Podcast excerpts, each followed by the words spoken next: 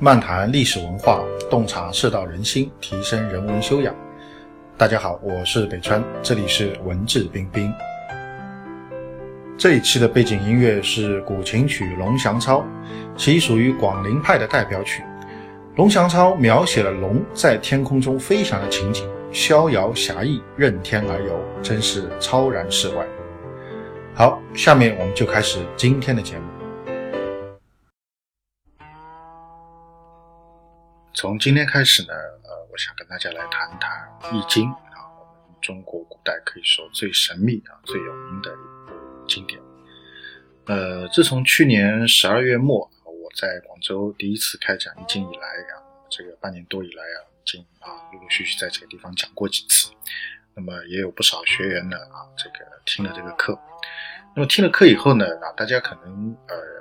有不少感受吧。其中有一个比较觉得比较奇怪的，就是哎，他说这个北川先生你也会解卦，那我以前倒不知道啊。那么大家为什么会觉得这个奇怪呢？那我觉得很重要的一个原因是在于说，以前一些比较了解我的一些朋友啊，大家在一起啊聊天的时候啊，或者有的时候来问一些事情啊，这个时候这个事情我应该怎么做啊？那个事情我应该怎么看呢？啊，我给大家的一些建议啊，都是从这个啊这个理性的这种分析啊。逻辑的推导，啊，从很多这个利弊的这个抉择啊，从这方面来跟大家做一些探讨，啊，做一些建议的，啊，在讲易经课之前呢，几乎从来没有跟大家讲过什么啊，这个起卦看看啊，卦象上给你的提示是什么啊，经文里面给你的这个指引是什么，从来没有这样讲过，啊，所以这个易经课这么乍一开讲啊，解了很多卦，然后呢，很多时候从卦上来啊。这个做建议啊，对大家的这个决策啊起到一定的这种辅助作用。那么很多朋友呢就觉得很奇怪啊，呃，会觉得说，哎，那么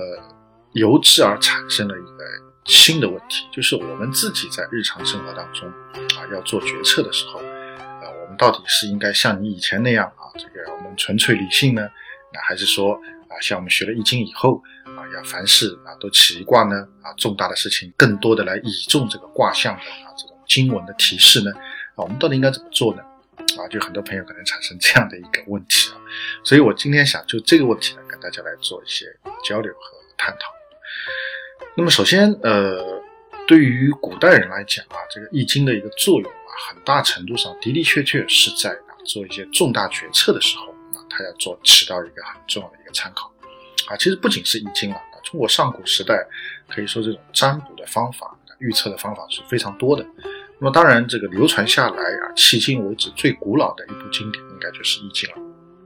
但是还有很多啊，这个更古老的，应该是这个没有流传下来啊，或者一些方法啊，或者有些经典，我们只是听到它的名字啊，但可能没有看到啊实际的这个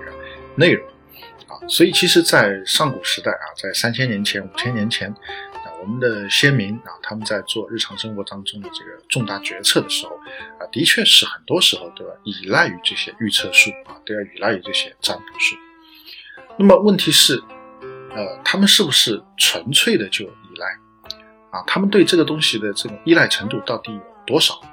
啊？他们对这个所谓占卜的这种结果啊，到底有多么的这个虔诚啊？是不是像我们今天人所想的那样，凡事？都要看上一卦，那然后呢，完全依据这卦上的这个决策，啊，卦上的提示来拍板来做决策，还是说啊，那我有其他的方法？那如果说我有其他的方法的话，那这个预测也好，占卜也好，啊，那么对我们做决策，它又能起到一个什么样的作用？它是不是又是一种可有可无的这样的一种地位？啊，所以今天我们想跟大家来聊一聊这样的一个话题。那么首先呢，跟大家讲两个案例啊。通过这两个案例啊，大家可以比较直观的来感受一下我们啊这个几千年前的古人啊是怎么来看待啊占卜这样的事情，在做重大决策的时候啊，它所起到的一个作用。那么第一个呢，就是非常有名的这个王伐纣啊，大家都知道，这个商朝末年的时候啊，商纣王无道啊，那么周朝呢，这个正好开始兴盛，开始强大。啊，同时呢，又这个政治很亲民，啊，所以就变成了一正一邪的这样的一种双方的对比。那么最后呢，当然这个周武王伐纣啊，就把商朝给灭了。那么在《史记》啊《太史公世家》里面啊，就太史公就是这个姜太公啊，啊姜太公的这个传记里面啊，曾经记载了这么一件事情，就是在武王伐纣之前啊，当时呢这个进行了占卜啊，这个事情应该是可信的，因为在三千年前的时候啊，这么重大的事情啊，一定是事先要进行占卜的，来看看吉凶。啊，这个占卜的结果对于最终要不要做这件事情啊，这个决策的拍板，可以说是起到非常重要的关键的一种作用。那么就在伐纣之前啊，进行的这个占卜过程当中，得到的结果是凶险啊，不吉祥。而且呢，这个结果出来不吉祥倒也算了，而且根据《史记》的记载啊，同时啊，这个天上啊又开始出现异常的这个气候啊，这个狂风暴雨啊。突然就来了，啊，它不是慢慢下起来的啊，这个很快的就来了，所以当时这个周武王手下的大臣啊，基本上都是害怕了啊，都觉得这个可能是伐商啊、伐纣啊，时机不成熟啊。我们现在如果要去伐纣的话，你看占卜出来结果也不好，那然后这个天象也不好，那看来老天啊，这个不让我们去伐纣啊，时机尚未成熟。如果我们硬要去的话，恐怕会失败。啊，会遭遇惨败啊，会逆天行事，就很不好。所以很多人都是这样的一个观点，唯独姜太公啊，武王手下最重要的谋臣，唯独姜太公啊，力劝周武王不要啊这个改变原计划，不要相信这个占卜的结果，或者说不要看重这个结果，还是按照原计划要进行伐纣。所以最后周武王还是听取了姜太公的建议，军队呢就按照原计划啊这个。讨伐商纣王，那最后当然大家都知道了啊，这个一战啊灭商啊，开创了八百多年的周朝，所以这是第一个案例。那么第二个案例是什么呢？是在这个啊春秋时期啊，个大国叫晋国，那么晋国有一位非常重要的国君叫晋献公，那么他有一次呢要准备啊娶一房太太，这个要纳一位夫人。那么一般人你如果说是要结个婚啊。可能对你个人来讲当然是大事，但对你所在的这个国家来讲不算什么大事，因为你影响不到整个国家。但晋献公不同啊，他是国君，所以他的这个婚姻可以说对整个晋国来讲都是一件大事情。因为你跟某人结婚了以后，那么他的家族啊就跟晋国的这个高层就有关系了。然后你们以后生了孩子以后啊，可能这个这个孩子就会对晋国的这个政坛产生很大的影响啊。包括有没有资格做继承人啊，等等啊，所以国君结婚，国君啊，这个要纳夫人啊，这是一件重大的事情。那么当时晋献公准备娶一个女子叫骊姬，那么当然按照惯例，事先是要进行占卜的。那么这次占卜呢是很有意思，它进行了两次啊，一次呢是用龟甲来进行啊，一次呢是用这个蓍草来进行。那龟甲其实严格上讲，这个叫占卜啊，用蓍草的话呢，这个叫占筮。占筮，那么占卜的方法今天失传了，没有流传下来。那么占筮的方法则流传下来，就是我们这个易经的这个起卦和解卦的方法是这样的。那么当时这个两套方法啊，就是为同一件事情进行了两次预测。那么用龟甲占出来的结果不吉祥啊，但是呢，用这个市草啊占出来的却是吉祥。那么当时晋献公就说了啊，既然市草占出来吉祥嘛，说明我取这个利器没有问题，那就按按照市草的结果来进行决策。但是呢，专业从事占卜的这个啊专业技术人员却给晋献公建议说，还是要按照啊这个龟甲的结果来进行决策。那就是他从他的专业角度来判断，他觉得这个龟甲更加可信啊，这个结果更加可信，更加能够去啊参考。那当然，晋献公。啊，因为非常喜欢这个利器，所以呢，就完全没有听取啊这个专业技术人员的意见，还是最后取了这个利器。那么最终的结果是什么呢？他跟利基生了一个孩子。那么有了孩子以后，利基就有了啊想要立自己的孩子作为晋国未来接班人的一个野心。那么恰恰晋献公原来自己又是有太子的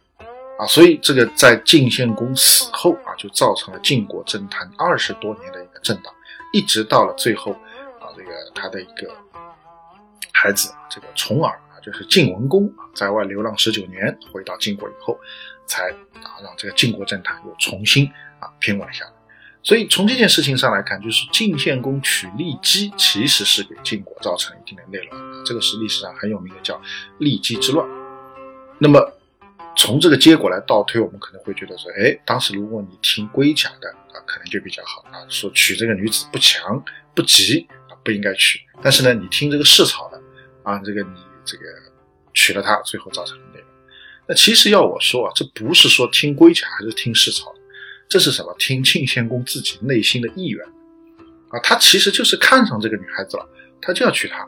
那不管你占出来结果吉祥与否啊，他都要娶啊。可能对他来讲，这个占卜只是一个流程而已。那么现在两种方法当中，有一种是急的，符合了他内心的意愿，他当然就是说，哎，就采取这种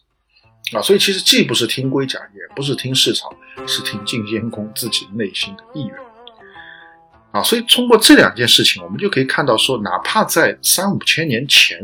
这个古人啊，看上去我们今天人好像觉得他们很迷信啊，很愚昧啊，啊，科技不发达啊，对这个天地自然啊。就有一种盲目的崇拜啊和信仰啊，哪怕是在这个时代啊，那个时候的人，其实啊，对于这个这种卜筮的结果、预测的结果啊，也不是完全接受，他们往往会从比如说实际情况啊，甚至个人喜好这些方面来进行最终的一个判断。就比如说像武王伐纣这件事情，姜太公很明显是根据实际客观的情况来进行一个推导分析，说商纣王不得人心。啊，我们只要去攻打，就一定能够灭商。至于占卜的结果，他完全就忽略不计了。啊，因为这个根本不用占卜，从客观客观上就能够分析得出来。啊，那么晋献公则是怎么？完全听听命于啊，跟随于自己内心的感觉。对，我就是喜欢这个女孩子，我就是要娶她，不管你得出来急不急。那现在有一个急的，我就说按照这个来。那所以可见古人他其实也不是那么的迷信，比如说姜太公。啊，他还是会进行理智的一个判断，以及古人也不是那么所谓的虔诚，比如说晋献公，啊，他完全根据自己内心的意愿，那完全不理会这个所谓这个占卜的一种结果，啊，所以通过这两个案例，我们就可以知道，那即使在科技不发达，或者说我们认为讲这个愚昧迷信的这个古代，也不是所有人啊都会对这个预测的结果百分百相信，或者说百分百去倚重的。那那么这两个只是两个个案，那我相信还有很多的案例啊，史书当中也有记载。那么今天时间关系，不跟大家展开讲。那首先大家要明白这一点就可以，就是在即使在古代啊，这个占卜的它的这种对最终决策的一种影响力，也不是百分百，也不是绝对重大的。那么我们现代人如果学了易经，又应该怎么来应用这个易经里面的这个智慧，或者说占士的这种结果？来帮助我们做决策，怎么来看待占士在决策过程当中起到的作用呢？那关于这一点，我想和大家分享一下，在《尚书》当中的有一段话，这个《尚书洪范》当中就讲了一段话，他就讲的是一个决策的一个过程。那么这段话也很简单，他说：“如有如则有大疑，谋及乃心，谋及轻事，谋及庶人，谋及卜事。”那么他讲的就是你内心当中有疑问啊，你想做决策，你不知道该怎么做，你想拍板不知道拍哪块好，这个时候你应该怎么样来做呢？第一步要谋及乃心啊，就是问问自己的心啊。那么第二步叫什么呢？谋及轻事，就是问问你身边的这些部属，问问你的员工，问问你的高管。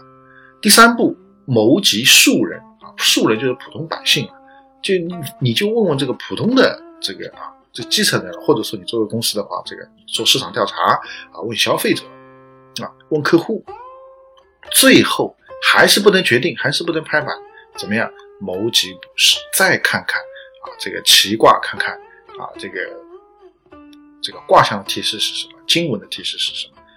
所以在上述当中，其实是把这个啊卜筮是放在决策的最后面了，啊，决策的几个要素当中最后一个要素。第一个要素就是谋己乃心。那么谋己乃心，我们可以理解为说，就是要进行一个理智的啊、客观的一个分析和判断啊。你内心当中要把这些利弊全部写出来啊，你然后你看看你更加能接受哪种利，或者说更加能够承受哪种弊啊，那么基本上你就可以来做出一个大致的判断。那如果你觉得还不放心，那么可以去咨询其他人啊，咨询你的高管，咨询你的啊这个技术人员，咨询专业人士，咨询比较老。这个老成的人，乃至咨询啊，这个基层员工啊，咨做这个市场调研啊，咨询客户、咨询消费者等等等等啊，这个都是在轻视和素人的范畴里面。那么，如果最终还是不能拍板的话，那么你再起上一卦啊，看一看这个卦的提示是什么，经文的提示是什么啊，对于辅助决策可以做一个参考啊，可以做一个参考。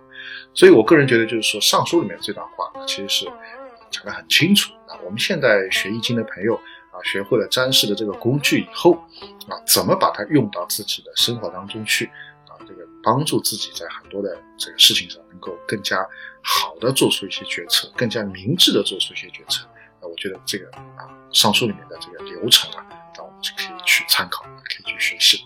啊。所以总的来讲，做决策它是一个全面的、复杂的一个过程啊，不是说仅仅看卦就可以啊。所以希望呃学了易经的朋友啊，或者对易经感兴趣的朋友啊，能够对对这方面呢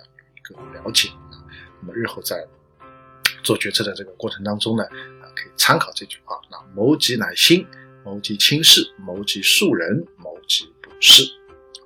那么当然，如果你动不动就起卦，你是为了说我熟悉易经的经文，我更好的来理解易经，更好的锻炼自己的思维模式，那当然是无妨的，那这个不要紧。但是呢，如果你是为了纯粹做决策而动不动就要起卦的话，那我觉得你可能是。